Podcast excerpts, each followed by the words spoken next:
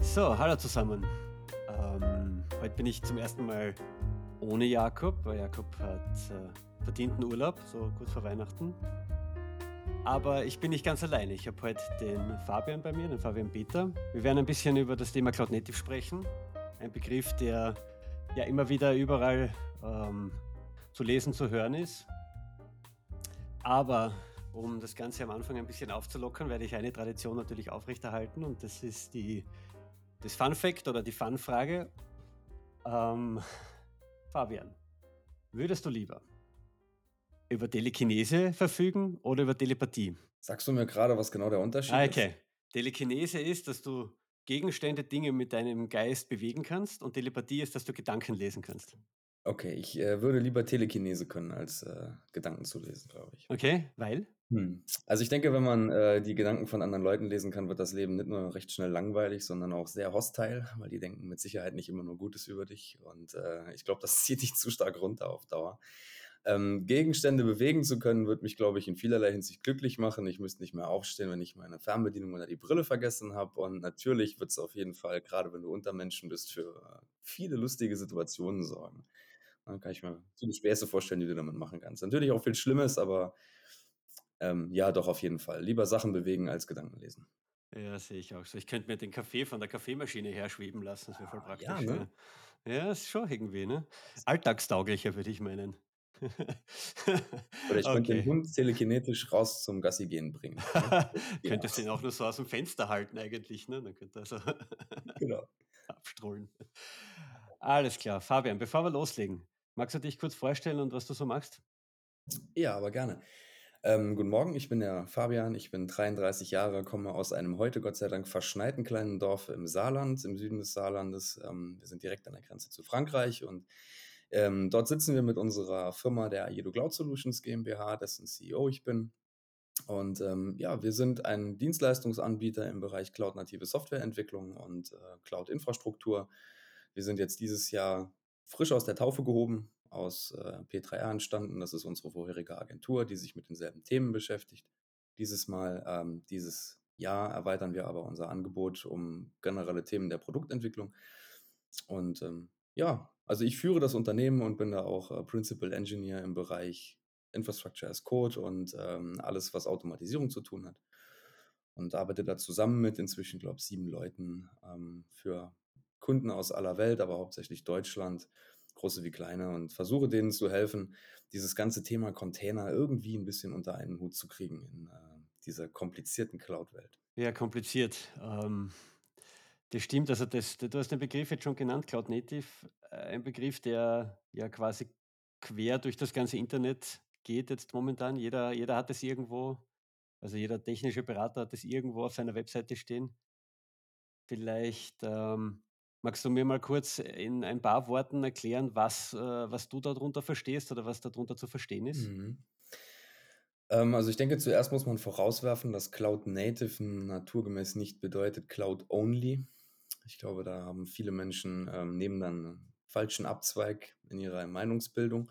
Für mich ist Cloud Native mit Sicherheit aus diesem großen Komplex der Cloud-Provider entstanden. Bedeutet aber für mich tatsächlich, hm, Software zu denken, als müsste sie überall funktionieren und nicht nur in sehr spezifischen Umgebungen. Ich finde, für mich macht die Cloud im großen Sinne das aus. Das ist das große Versprechen, was AWS uns damals gegeben hat. Ähm, wir machen alles für euch einfach, on demand und ähm, billable by hour. Und mit dieser Methodik, Sachen halt auch nicht mehr auf fünf Jahre planen zu müssen, gerade Beschaffung von Hardware und solchen Dingen, haben sich äh, technologisch viele Dinge verändert. Also Architektur, Architekturen von Software und Systemen und Infrastrukturen haben sich darauf eingestellt, schneller reagieren zu können, Systeme schneller verändern zu können und modularisierter zu bauen. Und ich glaube, das ist, was man, was man eigentlich ursprünglich mal als Cloud Native gecoint hat, dass man sich Gedanken macht, wie verändert sich auch ein Ökosystem über Zeit und ähm, wie entwickelt man Dinge. Es ist ja nicht nur Software, es betrifft ja auch das Thema ähm, Teamstruktur, wie arbeitet man überhaupt, wie ist das Organisa die Organisation aufgestellt.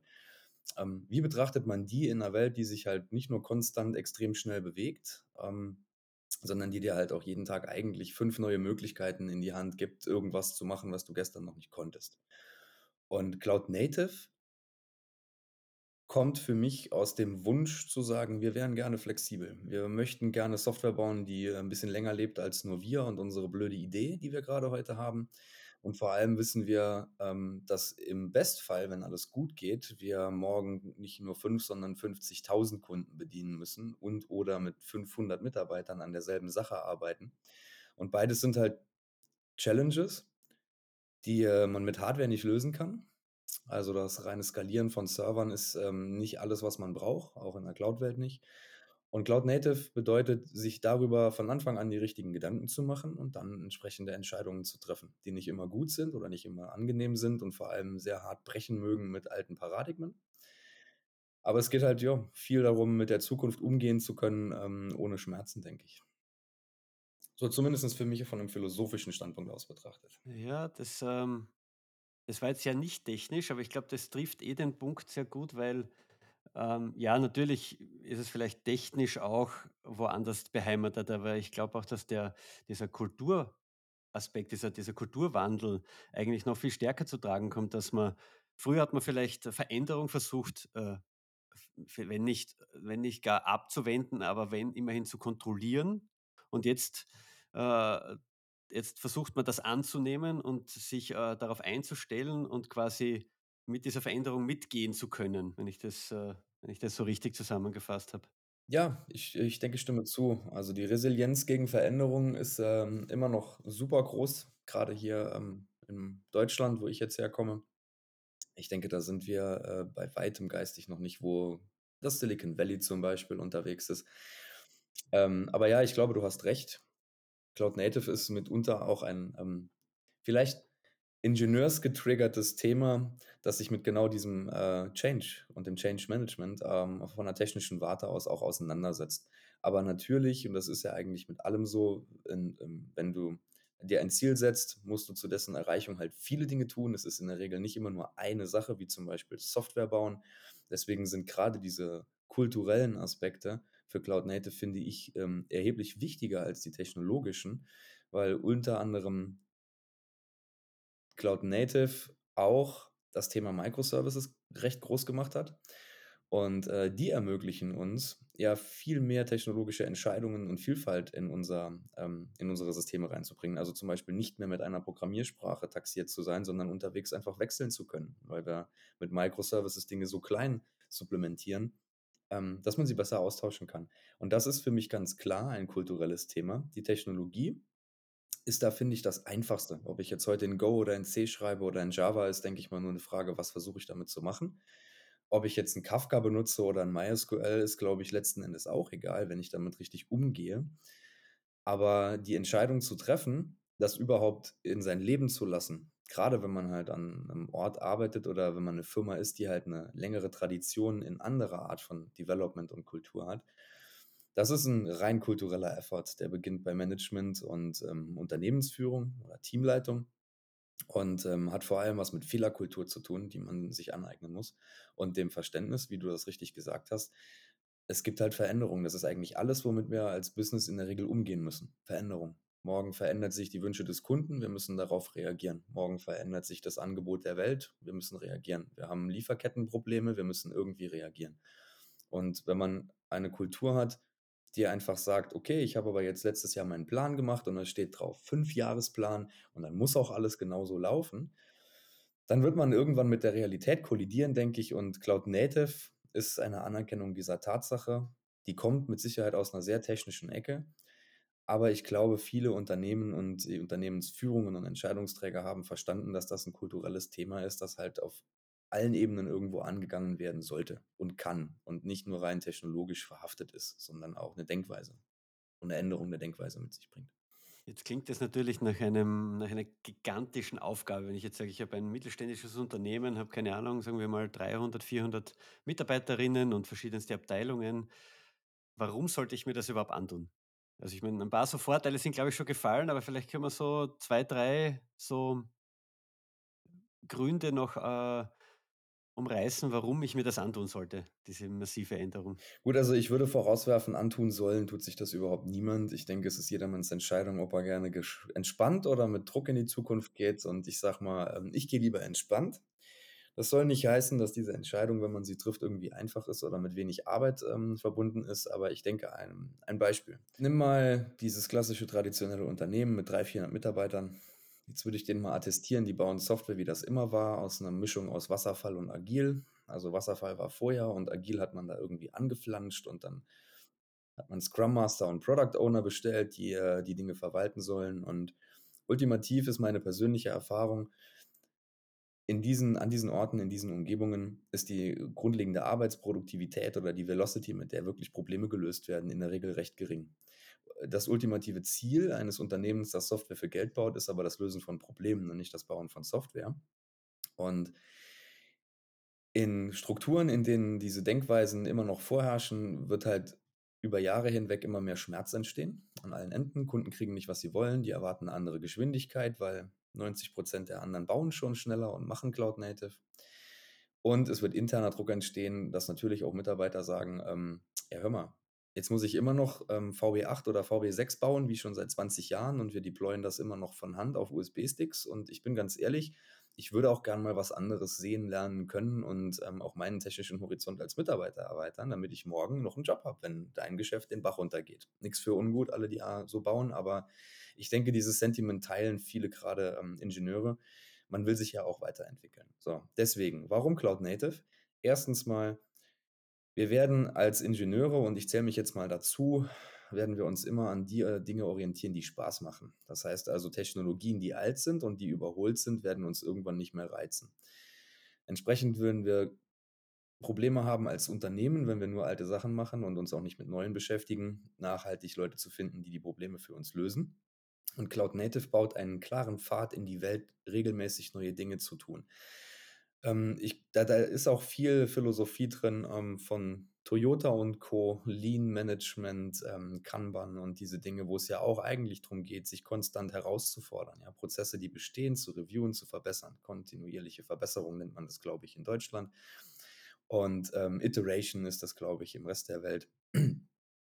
Diese Dinge führen dazu, dass man sich konstant challenge. Das heißt auch, man lernt Neues, man bildet sich weiter, man kann neue Kontexte verstehen und neue Probleme lösen, was für Mitarbeiter sehr hilfreich ist. Nicht für alle, da sind wir ehrlich, nicht jeder möchte sich weiterbilden, aber ich denke, die meisten schon in dieser Welt. Ein Vorteil. Zweiter ist natürlich ganz klar Geschwindigkeit. Hat man diesen ganzen Cloud-Native ähm, Kram mal hinter sich gebracht, so, so to say, steht man theoretisch ähm, sehr viel flexibler und tatsächlich agiler da und ist in der Lage, mit Dingen besser und schneller umzugehen. Das heißt aber auch, man kann schneller entwickeln und ich denke, darum geht es in einem Softwareunternehmen. Das ähm, Artefakt ist Software. Das ist, womit das Geld verdient wird.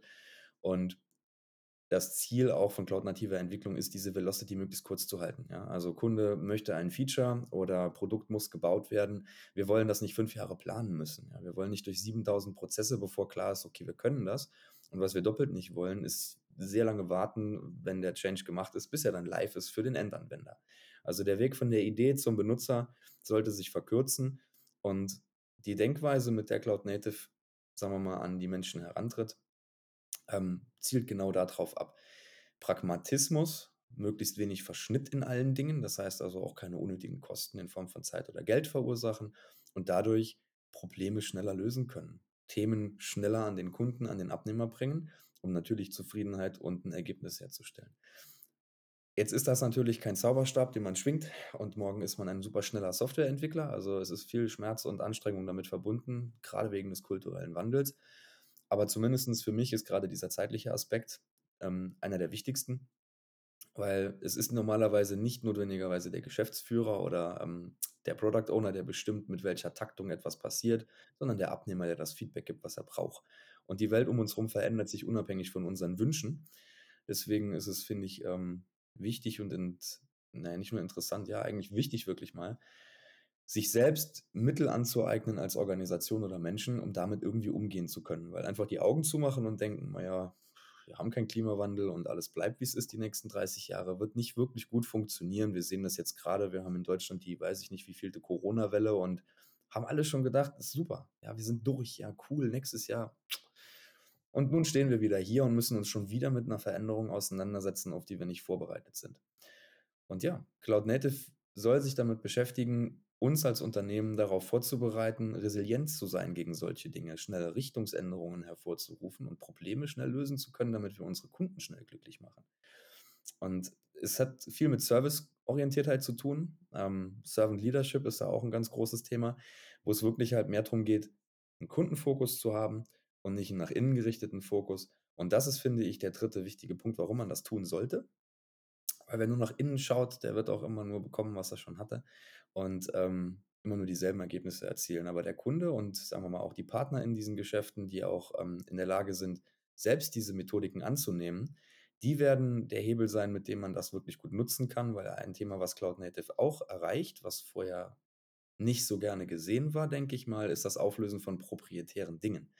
Also ähm, Open Source schwingt da natürlich hart mit, aber es geht vielmehr um Standardisierung von Abläufen, Prozessen auf technischer Ebene, dass halt Kompatibilität zwischen Systemen und Integration hergestellt werden kann und Software portabel gemacht wird. Und finde ich als Unternehmen, das ist einer der größten USPs, die man haben kann, wenn ich sagen kann, meine Software, die läuft wo auch immer du das willst. Und wir müssen uns weder auf den Kopf stellen, noch dir sagen, leider geht das nicht auf einem Windows-Server. Ähm, Cloud Native macht das möglich. Nicht zu 100 Prozent und nicht ganz easy, aber wir sind in einer Welt, in der es einfacher ist, mit anderen zusammen was zu tun, als gegen sie zu spielen. Und das finde ich ist ein guter dritter Selling Point.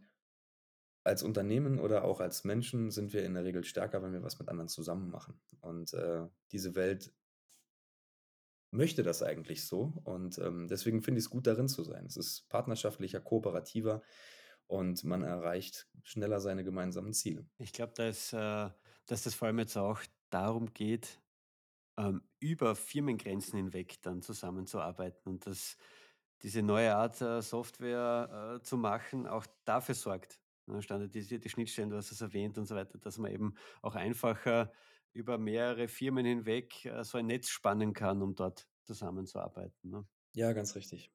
Integrationsschnittstellen auf jeden Fall gut. Ja gut, jetzt, ähm jetzt weiß ich, was es ist und du hast, äh, super Vorteile genannt. Jetzt will ich das haben. Wo fange ich an? Wo würdest du sagen, ist der erste Schritt, den ich tun kann? Oh, ähm, okay, ich weiß nicht, ich glaube, meine persönliche Meinung, ähm, wäre da tatsächlich, man bräuchte erst mal eine Idee, was man überhaupt, hm, erreichen möchte. Und das ist nicht: „Ich werde jetzt Cloud Native.“ Ich denke, das, was man erreichen möchte, definiert sich sehr stark über Unternehmensziele oder vorhandene Aufträge. Und sagen wir mal, der Bereich, in dem wir da unterwegs sind, beginnt in der Regel mit ein und derselben Sache. Ich habe entweder ein Produkt oder eine Softwarelösung, die möchte ich bauen. Wie mache ich das? Das ist in 90% der Fälle für uns der Eintritt in diese cloud-native Welt. Ein technisches Problem muss gelöst werden und wir haben auf dem Plan moderne Technologien wie Kubernetes, wie Golang, ähm, Container und jeder möchte das eigentlich erst mal haben. Ich nicht unbedingt, weil diese cloud-native Kultur und diese ganzen, ähm, bilateralen Versprechen, die damit kommen, was sind, was jemand haben möchte, sondern eher, weil wir alle gelesen haben, dass Kubernetes der neueste, heißeste, heißeste, geilste Scheiß ist und ähm, deswegen müssen wir das einfach haben, egal ob es wirklich so ist oder nicht. Ich, zumindest in meiner Welt fangen viele Überlegungen genauso an. Und ähm, dann kommt eigentlich Cloud Native auf den Plan und wir sagen, okay, du kannst das alles haben, Komma, aber damit ist halt auch ein bisschen kultureller Wandel verbunden und ähm, Wandel in der Art, wie du die Dinge angehst im Engineering. Und Deswegen wäre für mich die Frage viel weniger: „Ich will Cloud Native, wie kann ich das haben?“ als „Wie kann ich denn das, was ich eigentlich gerade erreichen möchte, auf eine cloud-native Art und Weise tun, um mich langsam dieser Sache anzunähern?“ Weil üblicherweise beginnt alles mit einem kleinen Schritt. Das meinte ich ja eben schon, wir planen nicht fünf Jahre und erwarten, dass dieser Plan dann aufgeht, sondern wir fangen mit was ganz Kleinem an.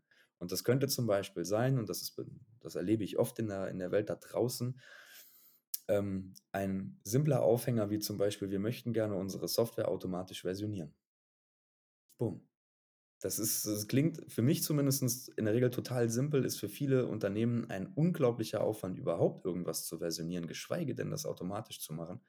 Und es ist für mich die größte Hürde, weil man sich wirklich Gedanken darüber macht, wie wichtig ist mir Emotion und Kultur über den Prozess meiner Software eine Versionsnummer zu verpassen und warum mache ich das überhaupt?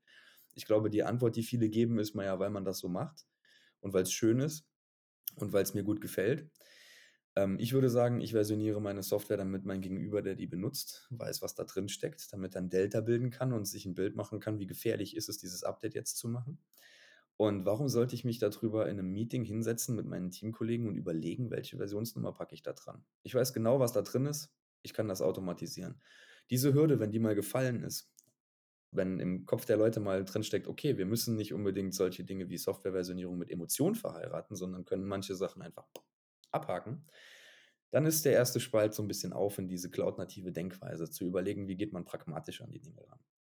Und dafür kann man auch jeden anderen Aufhänger nehmen, wie zum Beispiel, ich würde unsere Software gerne über einen Container verschiffen, weiß aber nicht wie. Bumm, nächster Einstiegspunkt. Da kann man schon mal gute kulturelle Gespräche darüber führen, wieso Container eine gute Idee sind.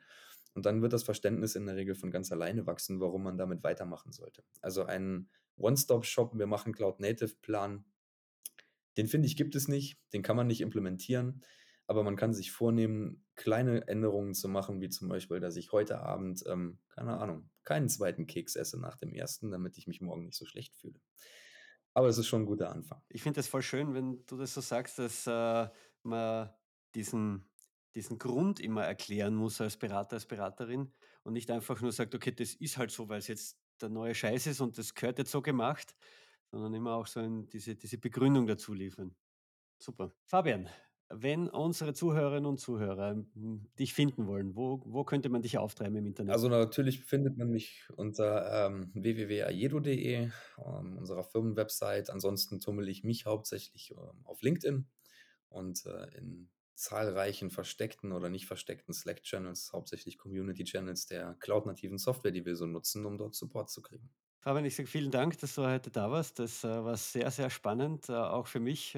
Und ähm, wenn es noch Fragen gibt an den Fabian, dann äh, bitte gerne jederzeit an podcast.digi-wort.com. Hey Jakob, ich habe das auch mal aussprechen können. Normal macht er das und ich verhaspel mich da immer. Ich wünsche euch einen schönen Freitag, ein schönes Wochenende, schöne Vorweihnachtstage. Dir auch, Fabian. Vielen Dank, dass du da warst. Dankeschön, dass ich da sein durfte. Und bis zum nächsten Mal. Ciao.